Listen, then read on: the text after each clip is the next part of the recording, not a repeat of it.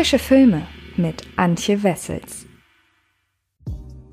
Hallo, liebe Friends und herzlich willkommen zu einer neuen Folge des Frische Filme Podcasts. Und für diese Woche stehen ganze 24 Kinostarts in den Startlöchern und das kann man sich überhaupt nicht vorstellen. Ja, zehn sind davon relevant und die meisten davon haben auch bereits ihren Podcast bekommen. Ich empfehle euch zum Beispiel die Ausgabe zu Judas and the Black Messiah oder auch zu Nomadland. Ich habe schon über einiges gesprochen, was ab dieser Woche endlich auch für die Allgemeinheit zu sehen ist.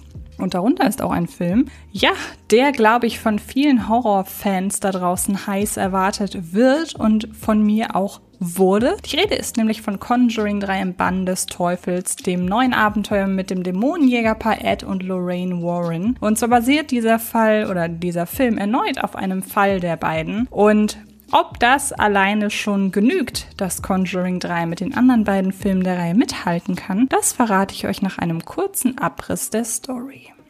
Es ist eine erschütternde Geschichte, in die die Dämonenjäger Ed und Lorraine Warren, gespielt von Patrick Wilson und Vera Farmiga, Anfang der 80er Jahre verwickelt werden. Bei einem Exorzismus an dem achtjährigen David Glatzel, gespielt von Julian Hilliard, bietet sich im Rausch der Austreibung der junge Mann Arnold Cheyenne Johnson, gespielt von Urari O'Connor, dem Dämon als Gefäß an.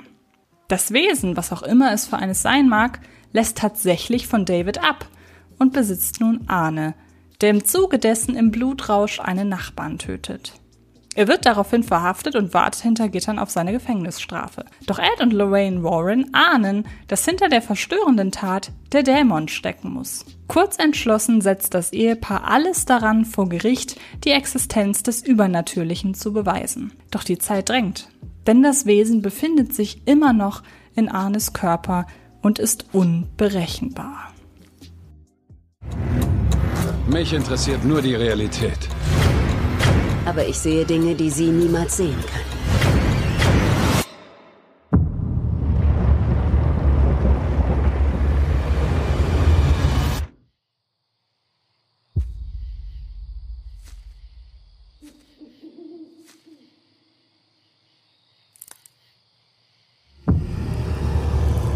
Etwas Furchtbares ist hier passiert.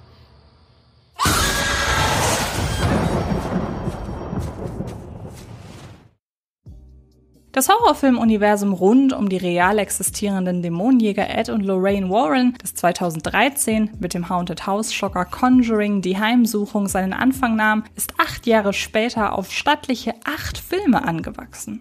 Neben den Conjuring-Urfilmen gibt es bereits Spin-offs zu zahlreichen Artefakten und Wesen, denen die Warrens im Laufe ihrer Karriere vermeintlich über den Weg gelaufen sind, von denen die drei Annabelle-Filme an den Kinokassen noch die stärkste Performance abgaben. Das gilt auch für die handwerkliche Qualität.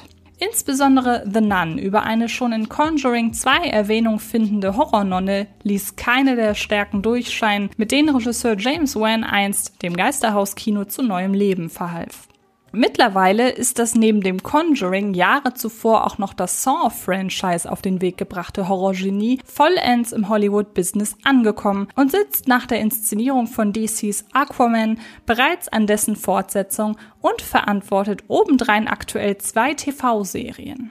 Dass es für die Regieführung von Conjuring 3 im Bann des Teufels entsprechend keine Zeit mehr hatte, lässt sich ihm kaum verübeln, aber vielleicht war es auch schon ein erstes Indiz dafür, dass er vom Inhalt des Films selbst nicht so recht überzeugt war und ist. Schließlich zeigte er sich von der Idee eines Conjuring-Sequels damals so beeindruckt, dass er prompt selbst das Drehbuch verfasste. Hier tritt er dagegen nur noch als Produzent in Erscheinung, sprach sich im Vorfeld aber immerhin höchstpersönlich für seinen Regiekollegen Michael Traves aus, der mit Joronas Fluch bereits einen Film zum Universum beigesteuert hat. Joronas Fluch krankte als äußerst generisch erzählte und inszenierte Jumpscare-Party vor allem an seinem unterdurchschnittlichen Drehbuch und seinem vorhersehbaren Schock, Entspannung, Schockablauf.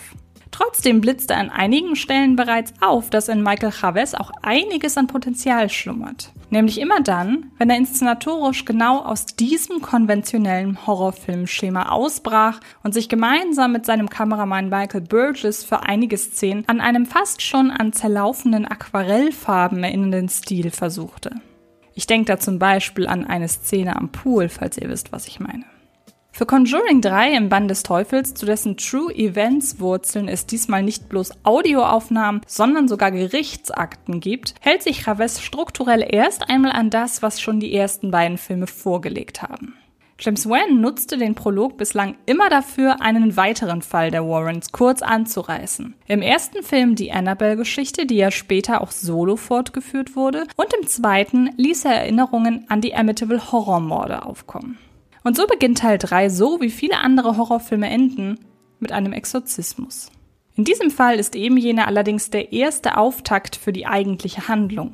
Denn die Austreibung gelingt zwar, aber auch nur, weil der Dämon statt eines ursprünglich besessenen kleinen Jungen nun eben einen jungen Mann namens Arne ins Visier nimmt. Gut eine halbe Stunde nimmt sich der genreerprobte Drehbuchautor David Leslie Johnson McGoldrick, der zum Beispiel auch Orphan das Waisenkind gemacht hat, fortan Zeit, um Arnes Dämonengefäß-Dasein auszukosten und ein schleichendes Grauen zu etablieren, wie es James Wan zu Beginn der Reihe perfektioniert hat. Ein allgegenwärtiges Gefühl von Unbehagen macht sich breit, das zu diesem Zeitpunkt noch vollends ohne gezielte Schockmomente auskommt und sich stattdessen ganz auf kleine, kaum wahrnehmbare Widerhaken und Gruselsituationen in dieser US-amerikanischen Hinterlandidylle konzentriert, in der dieser Teil der Conjuring 3 Handlung spielt. Die Situation erst einmal eskaliert, Arnes Nachbar unter Dämoneneinfluss grausam abgeschlachtet worden und hat Michael Chavez mit dem blutverschmierten Arne, der lethargisch und desillusioniert auf einer Landstraße den Cops entgegenwandelt, die beste Szene des Films bereits im ersten Drittel abgefeuert, scheint nun aber wirklich der eigentliche Film loszugehen. Denn wenn im Vorfeld groß damit geworben wurde, dass der in Conjuring 3 wiedergegebene Warren-Fall ja diesmal sogar eine Gerichtshistorie besitzt, durften sich schon mal Erwartungen breit machen, dass genau diese Tatsache zu einem elementaren Bestandteil des Films wird, wie man es etwa in der Exorzismus von Emily Rose beeindruckend gesehen hat. Und tatsächlich bildet der Gang vor Gericht und das abschließende Urteil auch die erzählerische Klammer der Warren-Ermittlungen, die im Anschluss an die halbstündige Episode in Arnis Zuhause den Großteil der Filmhandlung ausmacht. Doch mehr als eben dieses Klammerdasein erfüllt der Gerichtssubplot nicht. Zwischen dem Beginn der Verhandlung und dem finalen Urteil das eine zu Beginn, das andere zum Ende des Films, bleiben die Details der Verhandlung selbst vollends im Dunkeln. Das ist nicht nur verschenktes Potenzial, sondern macht Conjuring 3 gewissermaßen auch zu einer Mogelpackung. Ich wage an dieser Stelle mal die Vermutung, mit deutlich größerem Fokus auf den Gerichtsprozess wäre der Film insgesamt ein ganzes Stück spannender, abwechslungsreicher und ja, besser geworden. Doch die Ermittlungen der Warrens belaufen sich diesmal vor allem auf eine zwischenweltliche Geisterjagd, wie man sie eher aus dem Insidious-Film kennt. Ein Meister-Satanist ist kein Gegner, den man auf die leichte Schulter nehmen sollte.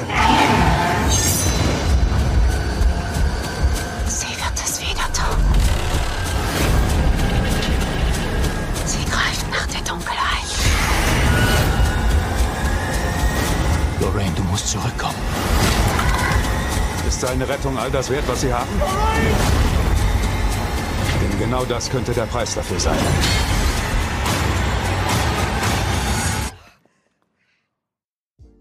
Lorraine Warren wurde in den vergangenen zwei Filmen nicht nur als Forscherin des Paranormalen etabliert, sondern auch als eine Art Medium, das sich auf spirituelle Weise in die grausamen Vorgeschichten der Dämonenopfer hineinfühlen kann.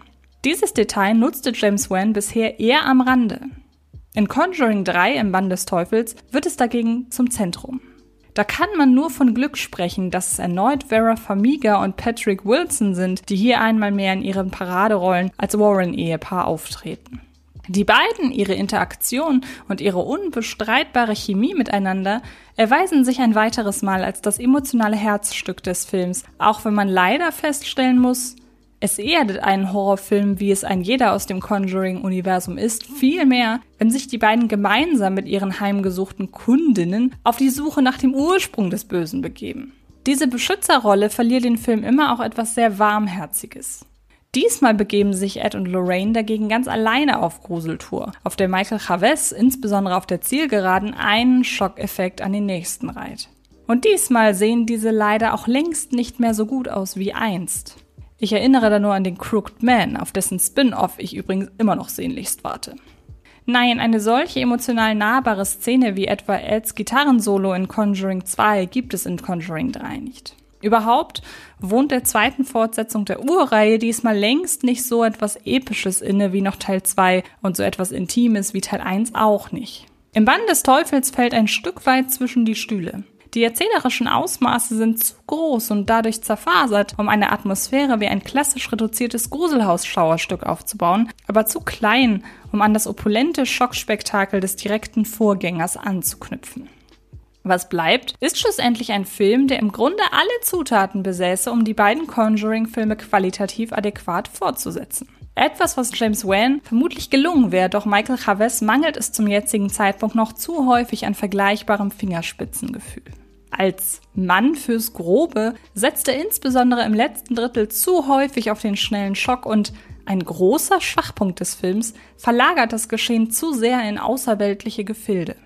Conjuring und Conjuring 2 waren auch auf emotionaler Ebene gerade deshalb so greifbar, weil die im Mittelpunkt stehenden Heimgesuchten sympathisch, nahbar und als authentische Opfer gezeichnet wurden, denen man ein Entkommen aus ihrer misslichen Lage schlichtweg wünschte. Und somit auch das Warren-Ehepaar als Erlöserbegriff.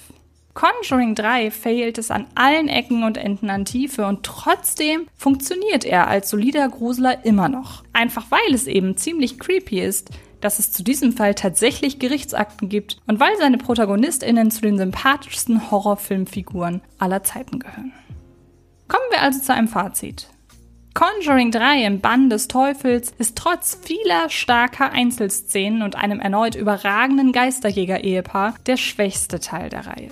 Und das liegt weniger daran, dass das letzte Drittel arg reißerisch daherkommt und das Potenzial der Prämisse nicht ausgekostet wird, sondern daran, dass Regisseur Michael Chavez einfach noch nicht über die Skills verfügt, mit denen James Wan die Reihe einst auf den Weg brachte. Und ihr könnt euch ab sofort selbst davon überzeugen, denn Conjuring 3 im Bann des Teufels ist ab dem 1. Juli in den deutschen Kinos zu sehen. Er ist ja in den USA bereits über HBO Max erhältlich gewesen. Mittlerweile aber glaube ich auch nicht mehr, denn das, da gilt das ja nur für die ersten vier Wochen. Also ab in die Lichtspielhäuser, wenn da Horrorfans draußen sind, denn ich glaube, trotz seiner Schwächen kann man den wirklich gut machen und gerade Fans der Conjuring-Reihe sollten hier im weitesten Sinne auf ihre Kosten kommen. Damit bin ich durch für heute. Ähm, ich verweise an dieser Stelle noch rasch auf die aktuellen weiteren Podcasts, denn diese Woche erscheint unter anderem noch eine Folge zu Peter Hase 2 und eine Folge zu 100% Wolf, also zwei Filme, die eher dem Familienkino zuzuordnen sind. Aber ich glaube, mit den anderen Filmstarts dieser Woche, wo die Podcasts, wie gesagt, bereits erschienen sind, ist für jeden was dabei.